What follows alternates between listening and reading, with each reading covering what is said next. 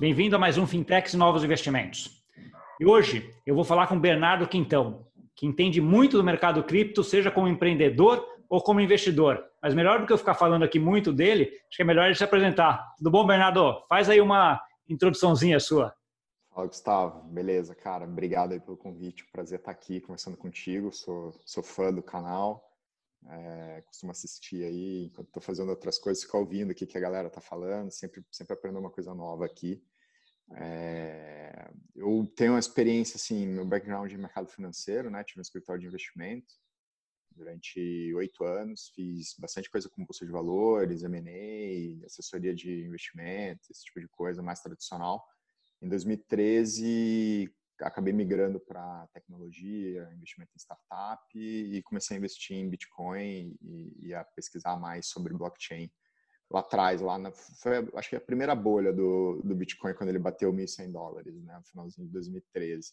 Ixi. E aí, desde então, eu tenho trabalhado cada vez mais com, com startups, tanto como investidor anjo, como empreendedor também. É, e de três anos para cá, full time em cripto mesmo, que eu acho que é o, o tema que eu, que eu mais gosto aí dentro de tecnologia. Então, tenho acompanhado muito, principalmente essas tendências mais novas, assim, né, de, de ativos reais, né, secret tokens, é, agora em DeFi, né, tentando olhar stablecoins, olhar Libra, tentando sempre entender para onde o mercado está indo e, e, fazer parte aí, agregar de alguma forma positiva aí nesse mercado. Boa, Beleza. Obrigado por ter aceitado o convite de vir aqui bater esse papo comigo. A gente já conversa muito aí de vários eventos, etc. A gente tem aí corrente, mas acho que é bom até gerar um pouco, mostrar para as pessoas também o que, que você tem feito, que acho que é, é, é bem interessante, né? Uma das conversas que, a gente teve lá atrás, eu lembro que você tem uma experiência muito grande com a Ásia também, né? Me engano, você morou um tempo na Ásia, né? Sim. sim. É, conta para mim um pouco do que você vê de diferença do que você via lá e do que você está vendo hoje lá e no Brasil, no caso dessa parte de criptomoedas e blockchain. Legal, legal. Bom, assim, é, eu acompanhei o, o, começo do mercado brasileiro, assim, de 2013 para 2015, mais ou menos, né? Então, peguei um pouco dessa fase no Brasil um mercado muito amador, ainda incipiente, assim como a maioria dos mercados no mundo, né? Então, é, algumas poucas exchanges começando a criar volume, né? Acho que muito muito projeto de pirâmide nessa fase é, e que acho que persistiu aí durante alguns anos aqui no Brasil. E, e aí 2000, 2015, 2016 é, fui morar fora, passei aí é, três anos morando fora, né? E, e, e, aí voltei agora, voltei no começo do ano. É, Estou trabalhando no mercado do Bitcoin, né? Eu cuido justamente da parte de internacionalização, expansão internacional no mercado Bitcoin hoje e para fazer essa ponte, né, do, do mercado brasileiro com, com outros mercados aí, por ter ficado muito tempo na Ásia, fiquei um tempo nos Estados Unidos e fui muito para Europa também, principalmente Suíça, na 2017, 2018. É, tenho, tenho, tenho mantido bastante relacionamento na Ásia, na Europa e nos Estados Unidos até hoje, é, desse, dessa época aí que eu fiquei morando lá. É, acho que sem dúvida o mercado asiático é o maior mercado do mundo, né? Assim, o grande volume de trading, de Bitcoin, de especulação, etc., fica na Ásia, né? Muito chinês, é, muita coisa acontecendo em Singapura, muito volume acontecendo em Hong Kong. Ah, países eh, assim com, com jovens também, né, população jovem muito ligada à tecnologia, tipo Coreia do Sul, é, Tailândia, Filipinas, assim, são países que têm uma base de varejo grande, assim, então projetos que têm foco em varejo é, acabam indo muito para esses lugares. O Japão também tem um, uma, uma, comunidade assim super early adopter, né, para tecnologias. Hoje em dia acho que está até na vanguarda quando a gente fala de security token regulado. O Japão está tá saindo na frente aí de, da maioria dos países aqui do, do Ocidente. É, e eu, eu, vejo assim muito projeto bom nascendo na Ásia, né? Acho que tem bastante coisa boa, é, mas muito dinheiro fluindo, principalmente. Assim, né? é, eu acho que a, o volume de coisas acontecendo na Ásia é maior, principalmente porque o, o apetite de risco do investidor asiático é muito maior do que o apetite de risco do investidor aqui brasileiro, né? Pelo menos. Assim, acho que é, parte dos VCs começaram a investir em, em blockchain, é, muito, muito family office começou a investir em blockchain, Uh, né? Então, acho que tem esse, esse perfil que no Brasil eu acho que é um pouco mais conservador, assim.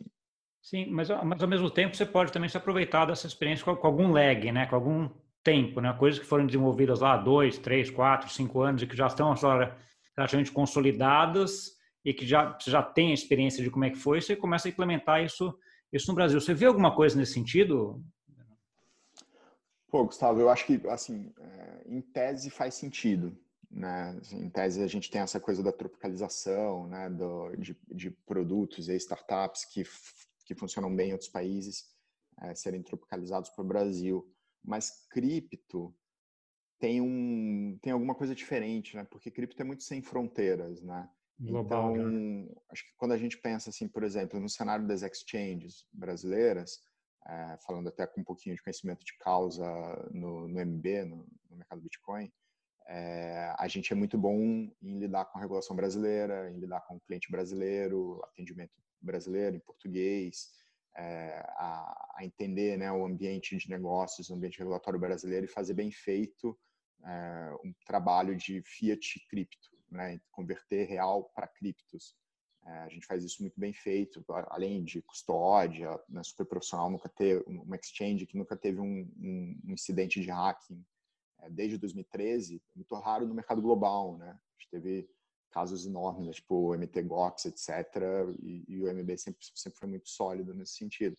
Uh, mas, uh, em outros lugares, a gente não é tão competitivo, né? E o, e o cliente, a partir do momento que ele está em cripto, é, ele pode mandar para onde ele quiser. Né? Então, a, as fronteiras, elas, elas se quebram, né? Então, eu vejo, é, acho que eu, a gente tem, tentar daqui para frente, assim, como mercado, como comunidade brasileira, é fazer projetos que façam sentido para o mercado brasileiro e que sejam diferenciados em relação a projetos globais. Assim, isso acho que pode ser é uma coisa que, que pode fazer sentido nesse sentido de tropicalização.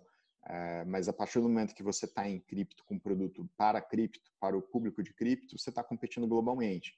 Então você tem que ser um projeto global, né? Para citar um exemplo que de um projeto que eu sou super fã, que você conhece, que é a Rator, é um projeto de brasileiros, né? apesar do, do CEO hoje estar nos Estados Unidos e o time ter boa parte em Portugal, é um time fundamentalmente brasileiro, mas um projeto global, tentando resolver um, um endereçar um problema do mercado global de cripto, né? não necessariamente um problema do mercado brasileiro. Então acho que tem esses dois pontos assim. Ah, entendi. É, acho que faz sentido até num outro tema que, tá, que a gente tem discutido bastante aí, que é um tema bem quente, que é está envolvido com DeFi, mas é o ponto das DAOs, né, das organizações ah, descentralizadas. Então, a governança dentro do mundo blockchain também, que era uma coisa ah, que sempre a gente tem a empresa tem um dono, tem um acionista, etc. A gente está em algumas iniciativas dentro aí do mundo blockchain de, de empresas que, em tese, não tem dono, né, que é uma governança distribuída etc. Como é que você está vendo esse movimento? Porque ele está assim, a parte de DeFi acho que está voltando a ter esse movimento, né? Que teve lá atrás, deu um monte de problema, né, etc. Mas parece que agora o negócio começa a voltar, né? Perfeito, perfeito. A gente teve o caso do, do DDAO, né, na, no Ether, né, no Ethereum, na rede Ethereum, alguns anos atrás, é, que eu acho que deixou todo mundo, como você falou, deixou todo mundo muito, muito receoso, assim, né, do, do modelo, né, do, de você ter um, um, modelo de governança completamente distribuído, ou seja, baseado no código é, não baseado na lei, né? não baseado na, numa empresa, numa, né? numa determinada jurisdição. É, e eu acho que ficou um pouco de lado mesmo. Teve, assim, talvez aí alguma evolução na, é, na Aragon, é Aragon o nome, né, de um, uma plataforma de DAOs que continuou se desenvolvendo. E, e agora como você falou, os projetos de DeFi estão retomando isso, eu acho que de uma maneira muito mais madura, né? Então, para citar o caso, acho que mais é, concreto, assim, e de, de maior visibilidade por causa da Compound, é, eles receberam investimento tradicional, né? Receberam, inclusive, capital do Anderson Horowitz, que acho que é, sem, sem muitas dúvidas, aí, no mínimo top 3 VCs globais, né? Acho que com, com é, uma, só, uma, uma, refer... uma eu diria que até é uma referência em parte de investimentos em blockchain, né? Total, total, né? Eles são referência no mercado de VCs tradicional, digamos assim, e sem dúvida em blockchain são, são mega referência. É, e eles investiram na Compound como uma empresa, né? Então fizeram lá round tradicional e depois a Compound migrou para um modelo de DAO, né, um modelo de, de organização para a gente usar o termo, né, é, DAO, é, Decentralized Autonomous Organization, né, organização autônoma descentralizada. E, e o, o, o, protocolo em si, como é uma aplicação no blockchain, o, as mudanças do protocolo, elas estão sendo feitas agora via blockchain mesmo. Então, cada acionista, e se você olhar na lista de acionistas lá, vai ter a carteira, que é a carteira da Anderson Horowitz, por exemplo, é, com um percentual de participação, né, relativa à participação que eles tinham na empresa, etc. É, a carteira deles pode propor e pode votar nas, nas mudanças do protocolo e todo mundo que é usuário e que tem o token da, da Compound, que é o COMP, é, pode votar junto, né? Então acho que é, é esse é um modelo aí da talvez até assim um, um proto modelo de um mercado de capitais é, sei lá, 3.0, 4.0, não sei nem qual versão que seria, qual? né? É, o que eu acho, eu acho muito interessante do, do Comp, do modelo da Compound, é que você pode eventualmente voltar lá com seu 0,0001% de, de participação, ou você pode também deixar esse voto para alguém, né? Você pode simplesmente falar assim, ó, eu quero que esse, uh, esse cara aqui vote por mim, eu vou acompanhar o voto dele, né? Então, assim, é uma coisa bem interessante que eu, que eu sempre comento, assim, o que a gente está vendo em DeFi agora é meio que estão vendo todas as experiências que foram feitas no mercado financeiro tradicional e estão começando a colocar ah, ali dentro, né? Então, assim, de um, de um modo que ah, tecnologicamente, do ponto de governança, etc., está ficando, na minha vera, muito melhor, né? Porque é uma coisa muito mais nova. E é o que você falou, da mesma forma como a gente tá, poderia eventualmente tropicalizar ou fazer alguma coisa para o Brasil, o que DeFi está fazendo é ver o que o mundo inteiro construiu em termos de mercado financeiro e colocando, atualizando ele sem ter aquele legado, sem nada, né? Então, pegando as melhores uh, coisas, mas por outro lado também é aquilo que você falou, é muita experimentação. Então, vira e mexe, tem aí um pessoal aí com os tokens de comida, que nem a gente brinca, né? Que sai com alguma, alguma história. Acho que vale a pena comentar um pouquinho disso, até para quem está tá ouvindo, que talvez não tenha ouvido falar no Yan, no Sushi. Olha, comenta um pouquinho disso daí, o que, que você viu nisso daí também. Claro, claro. Acho que é, o, é no mínimo curioso, interessante, né? Acompanhar o que está acontecendo, né? Tirar, tira as noites de sono aí do pessoal que não consegue, a gente não consegue acompanhar tanta coisa que está acontecendo ao mesmo tempo, né? Vou fazer um link aqui com a Compound, né? Que a gente estava citando, é, para explicar o que está acontecendo um pouco nesse mercado de DeFi aí da, dos tokens de comida, né? A, a Compound criou aquele mecanismo de incentivo que cada usuário que interagia com a plataforma, né, que pegava um empréstimo na plataforma, botando lá suas criptos como colateral, recebia um pouco de comps como remuneração. Né? Isso, uma certa forma, um mecanismo de incentivar mais gente a usar o, o produto e também de distribuir de uma forma mais justa, né? de uma forma mais é, equânime para a própria base de usuários. Né? Então, é esse, esse mecanismo de incentivo é um mecanismo muito interessante, muito curioso que nasceu aí no, no mercado de DeFi, né? É, que acho que para fazer uma analogia que a gente estava fazendo esses dias, né, Gustavo, em algum grupo, é como se a gente estivesse usando aí um app, né, dos, desses bancos digitais que a gente usa aqui, sei lá, você tá o, o Nubank ou o Banco Inter, e por você estar tá usando o teu Nubank, o teu Banco Inter ali, ele tivesse te dando é, ações do próprio banco listadas na bolsa, né? Então você ter lá a possibilidade, poxa, eu faço um, uma transferência, um depósito, um empréstimo aqui no meu app, e aí eu ganho ações do próprio banco, ele gera esse incentivo de que mais gente venha, que mais gente né, use aquele app para você ganhar ações do próprio banco, né? É, e, é, o, o DeFi é basicamente isso, né? É, não, e para fechar o ciclo que você está falando, que eu acho que é bem interessante, é assim, quanto mais você usa, mais você vai ganhando esse token de governança, mais você vai ficando sócio, mais você vai podendo influenciar no protocolo para ficar melhor para você. Né? Então, assim, cria um ciclo, um, um ciclo bastante virtuoso em termos de, de governança, em termos do protocolo em si, né? Exato. Eu acho que, assim, para quem estudou economia aí como eu, como você, é, acho que Marx deve estar se revirando no túmulo dele lá, né? É, finalmente é poder pro para o consumidor, para o proletariado, né? Todo mundo é sócio do projeto e usa e, e faz parte, vota como acionista, etc. É, acho que essa, a relação de consumidor e de capitalista, né, de, de sócio, está mudando né, no, no proje nos projetos de DeFi. Acho que, é, acho que, acho que é, bem, é bem, bem, colocado. Acho que é uma ideia de que, que é isso aí. Não é, não é quem tá, que você vai usando porque alguém está ganhando lucro ou rendimento em relação àquilo. Enquanto mais você usa, mais você vai tendo participação e mais você vai ganhando quando o projeto vai, vai certo. Acho que é um ciclo bem virtuoso, muito Exato. bom. Assim, e a forma como eles fazem e, e os incentivos são bem interessantes mesmo. Exato. E aí o que eu, tenho, acho que tem um componente aqui que é muito curioso, né, do mercado de blockchain, que é o código aberto, né? Acho que a maioria, a grande maioria do, dos, dos projetos são código aberto, né? São smart contracts, né? São códigos é, que sobem na rede Ethereum, né? 99% dos projetos estão são usados na rede Ethereum.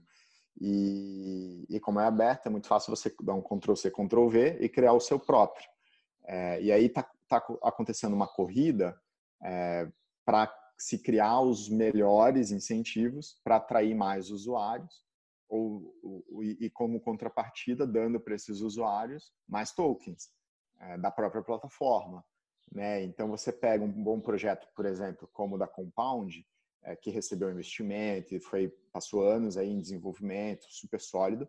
Depois que teve o projeto lançado, é, foi forcado, né? O termo que a gente usa é fazer o fork, né?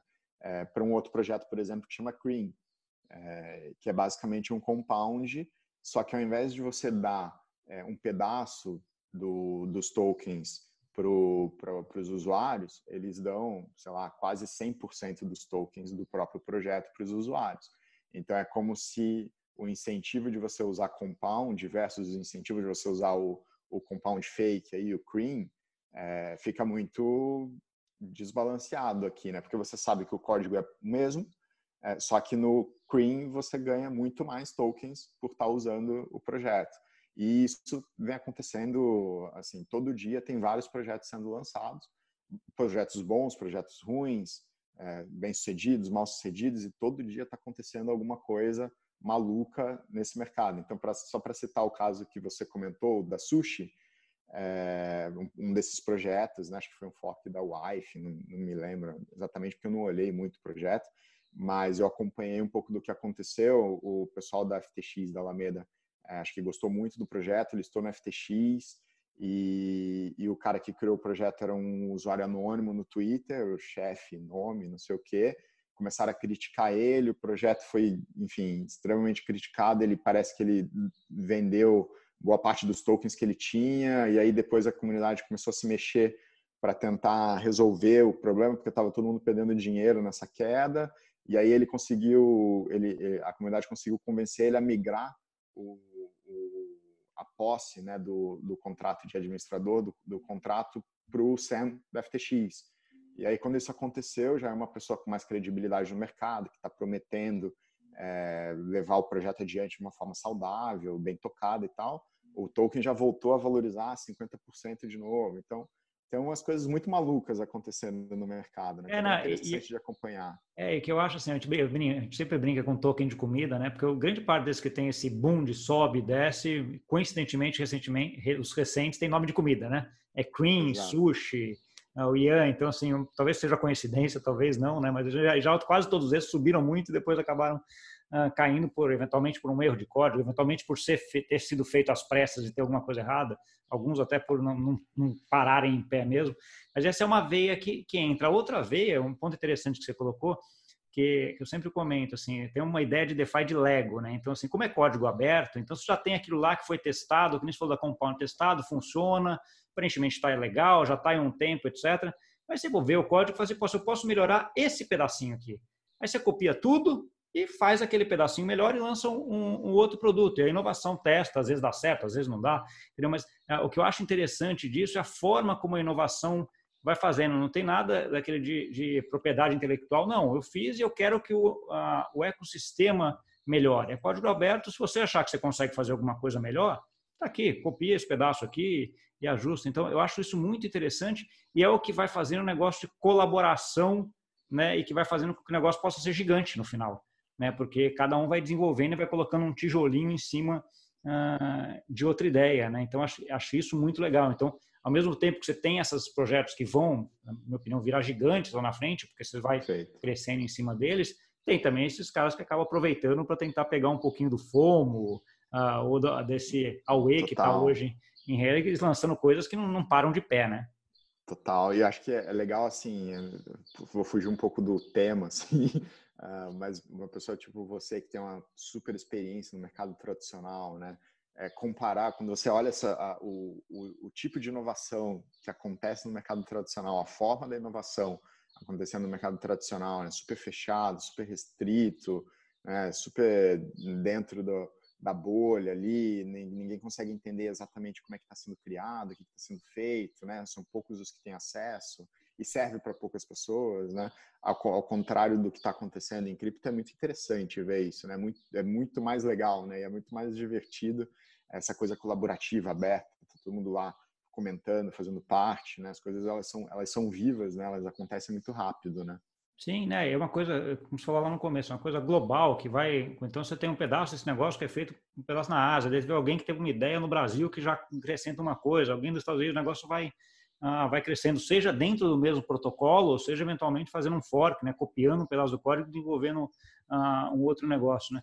Dentro de todo esse negócio, voltando à, à parte que a gente estava comentando aqui, Bernardo, de, de, desses tokens aí que são, são distribuídos à medida que você vai usando a a plataforma, criou-se aí o que a gente chama de, o que foi chamado ou conhecido de yield farming, né? Agora virou uma das palavras da moda de DeFi, vamos fazer yield farming, né? Que é, que é como é que eu traduziria yield farming para português? É uma, é uma você plantar juros, né? Plantar juros, né? Uma busca por mais juros. Colher juros. Né? Assim, é, alguma coisa nesse sentido.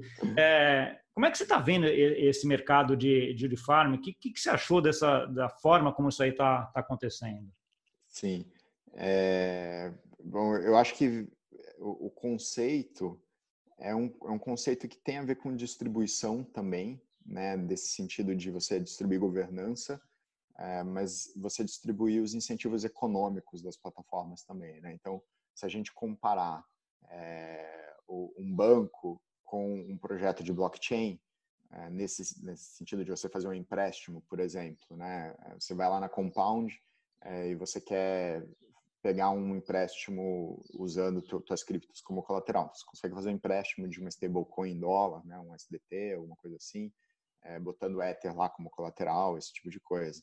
É, quando você pensa nisso num, numa figura tradicional, se você fosse no banco, botasse a sua casa como colateral, como garantia, e você pegasse o empréstimo do banco, quem fica com os juros, o lucro, o resultado do teu empréstimo, seja positivo, seja negativo, se você não pagar ele, é o banco, o risco é do banco.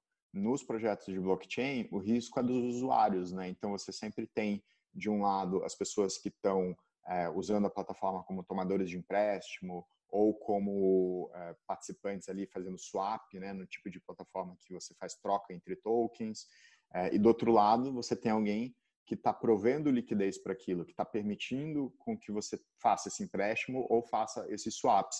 E essa pessoa que está provendo liquidez, ela tem uma remuneração por isso, que é o tal do, do yield farming ou o liquidity mining, né? É, são os termos que o pessoal tem usado aí. E por isso que surgem os tokens com nome de comida, né? Porque você vai fazer farming de sushi, você vai fazer farming de yam, né? Você vai, enfim, e, e, é legal que esses tokens de comida eles são tão é, velozes que eles não têm tempo nem de criar o logo, então eles pegam o ícone do, do o GIF, né? O, o emoticon do teclado ali e bota como logo, né? para não, não, gastar tempo nem com marketing, nem com, com, o, com o logo do negócio. Mas enfim, voltando no tema, então, é, por um lado, por exemplo, se você tem hoje é, BTC parado é, ou o Ether parado. Você consegue deixar nessas plataformas e, e, e você está provendo liquidez para essas plataformas, para os usuários poderem usar ela, e você vai estar sendo remunerado no próprio, né, no, no, próprio ativo que você botou. Então, você pode estar ganhando mais BTCs é, por cada BTC que você bota. E a, a, isso, isso já é interessante por si só, né? aonde o incentivo fica muitas vezes muito perverso e, e muito é, exponencial aí é, com caras nítidas de uma, uma, cara nítida de bolha é quando você ganha além do, do incentivo ali do próprio ativo que você está botando seja DAI seja Ether seja BTC é, USDC etc é, você ganha o token da plataforma, da própria plataforma, o, o comp, é, ou o cream lá do cream, ou o sushi do sushi, ou o, o CRV da Curve, é, porque aí você ganhando o token da própria plataforma, esse token tendo um preço de mercado, você está ganhando provavelmente um, um, um prêmio, uma, uma ação, né? um, prêmio para estar tá com aquele dinheiro lá. É que, às vezes, é que às vezes é maior do que, que seria equivalente aos juros que você está ganhando naquele token de Ether ou de Bitcoin que você, ah, que você colocou. Uma coisa você que eu achei botar... muito interessante. Fala, desculpa. Eu ia só citar um exemplo, assim, só para a gente ter um tamanho da magnitude do, do como está isso, assim. Às vezes você bota mil dólares num protocolo no início dele, num desses protocolos que muitos são fakes e arriscados, etc. Mas você bota mil dólares para prover liquidez, você vai ter lá uma remuneração de talvez 15, 10% ao ano no ativo que você está botando como liquidez. Mas o token do protocolo talvez te dê 10 mil dólares de retorno, ou 20 mil dólares de retorno.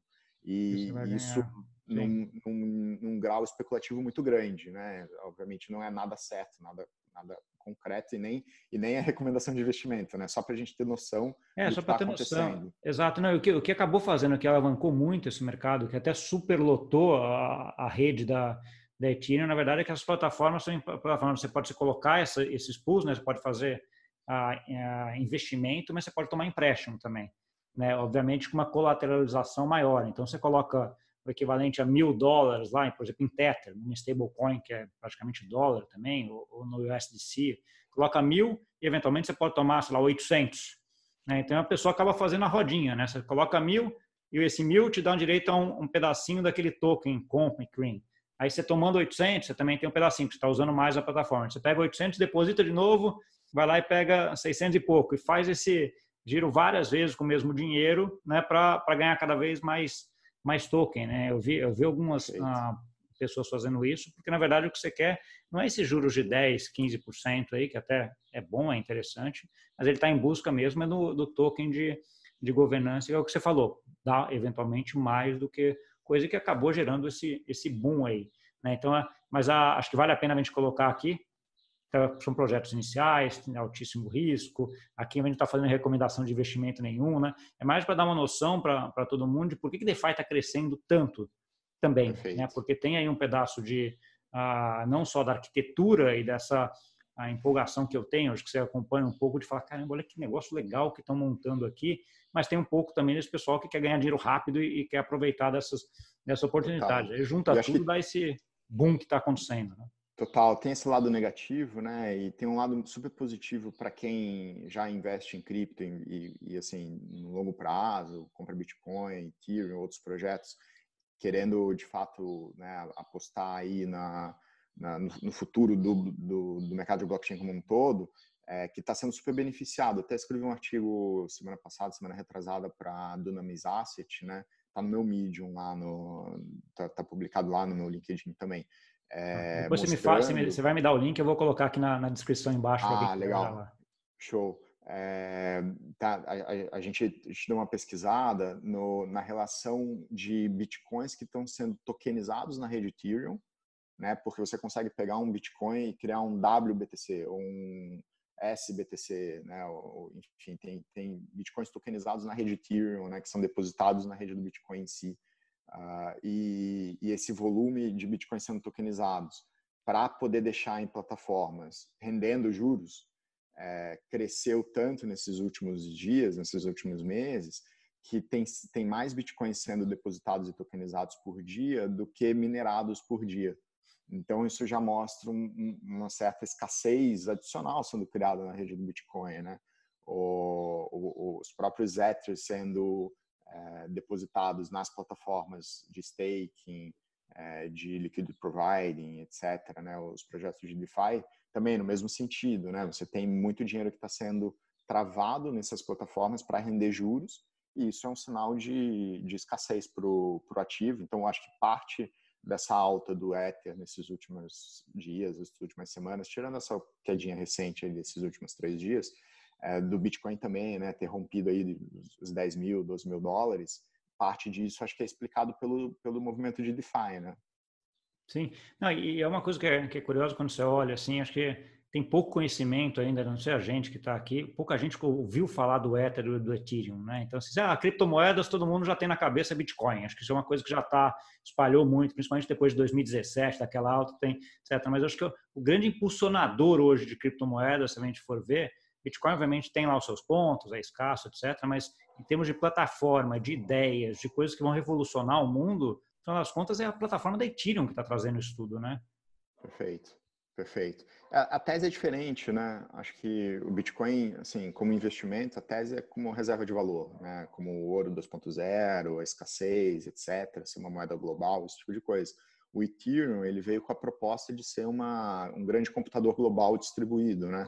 É, então, vou, vou citar um caso aqui que eu nem cheguei a olhar muito a fundo, mas que parece que está crescendo na Califórnia agora, que é a Arcade City, que é um projeto bem antigo no mercado já de Ethereum, né? E, e, é como se fosse um Uber distribuído, é um Uber que roda na rede Ethereum. Então, é, você não tem um servidor centralizado que você pode ir lá, o governo ir lá e, e derrubar o servidor e proibir o, pro, o projeto. Ela está rodando, ele está tá na rede, está né? Tá funcionando.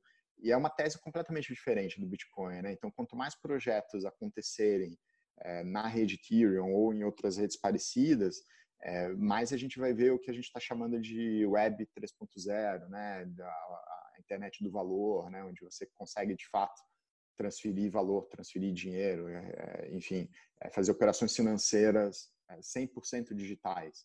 Né? Não tem um sistema financeiro tradicional legado sendo carregado ali no, por trás dos panos. Né? Tá bom. Nós estamos chegando aqui no finalzinho do tempo, eu tenho mais ou menos um tempo que eu sempre uh, controlo aqui. Eu queria que você desse lá uma última mensagem tua aí, Uh, e uma mensagem com foco também quem tivesse eventualmente começando agora, né, que está querendo entrar nesse mercado, querendo entender, etc. O que, que é a tua dica para eles? Pô, eu assim, eu sou sou fã, né, de cripto. Assim, às vezes eu até fico um pouquinho afastado, né, que, que, que dá, dá uma cansada, assim, envolver outras coisas, pesquisar outras coisas na vida, mas é, acabo sempre voltando pela pelo potencial de gerar liberdade e independência que o, que o blockchain, que o cripto tem. Assim, acho que isso é, é um potencial enorme, assim, que a gente não pode é, deixar de olhar para o impacto de médio e longo prazo que isso tem. Né? Então, independente da, da história de vida que você tem, do, da experiência, das skills, né? Da, das coisas que você já trabalhou, que você já estudou na vida, é, com certeza, em algum momento você consegue lidar e fazer um link com o que está acontecendo em cripto, com o que está acontecendo com blockchain, e, e, isso ajudar você na sua vida pessoal e você contribuir com isso também, né? O mais legal de cripto é essa comunidade global, né? De pessoas fazendo coisas é, em lugares diferentes e, e se ajudando e, e, conseguindo organizar projetos globais é, via internet. Eu acho isso assim, uma coisa inimaginável há, há 20 anos atrás, né? Então acho que a gente poder fazer parte disso, assim, para mim é um, pô, eu sou muito grato, assim, sou muito feliz de poder fazer parte desse tipo de coisa. Legal, obrigado, uh, Bernardo. Obrigado por ter trazido toda essa tua experiência, essa tua empolgação aí aqui para para a gente conversar, cara. É sempre um prazer conversar contigo. A gente já conversa offline várias vezes aqui, mas uh, acho que é bom trazer para todo mundo também um pouco dessa empolgação e dessa tua visão. Acho que você é um cara que tem uma visão bem legal, até por ter morado na Ásia, já trabalhar, ter trabalhado em vários projetos, etc. Então acho que é uma coisa que que agrega bastante e, e, de uma forma acho que boa para quem já começou, né? E também uh, boa para quem está começando e está começando a entender e vendo isso, tá bom? Show. Obrigado. Valeu, Gustavo. Por que, que você mudou de, do mercado tradicional para cripto? Vai lá, vou acabar com o teu horário. conta, conta, aí, como é migração? Não, é, eu, eu, basicamente por conta de trading, né? Arbitragem que você tinha no Bitcoin é. em 2017 do onshore offshore, lá, né? Eu sempre fui uhum. trader, Bons né? tempos. banco, é, bons tempos, você tinha uma arbitragem do onshore offshore grande, aí eu fui entender, falei, mas isso aqui não dá para ser arbitrado? É, aí entra, você começa a entender, você começa a olhar, e aí eu fui ver um aspecto, a ponta do iceberg, né? Eu fui ver o negócio que eu comecei a olhar, falei, nossa, olha o que, que tem, o que tem aqui. Cada vez me surpreende mais, porque esses negócios de DeFi que a gente conversou hoje, é coisa começou agora, né? Deve ter, o projeto mais antigo deve ter três anos, dois anos, sei lá. É. Então, assim, você já estava vendo por um lado, de repente você vê de um outro lado, falei, nossa, olha o que já estão inventando. Então, acho que isso é uma coisa que, que cativa a gente, como você falou assim, às vezes você sai um pouquinho, vai fazer outra coisa, você volta, e fala, nossa, olha isso aqui que legal. Daí você pega de novo uh, o rumo, né? Acho que é um pouco é, é um pouco da história um pouco de todo mundo que entrou no final, né? Acho que você começa a entrar e olhar e fala, caramba, né? Mas tá bom. Obrigadão de novo, Bernardo. E para você que nos viu, não esquece de dar o like, compartilhar com aquele amigo, amiga aí que gosta de, desse assunto também, né? E até a semana que vem. Tchau, tchau.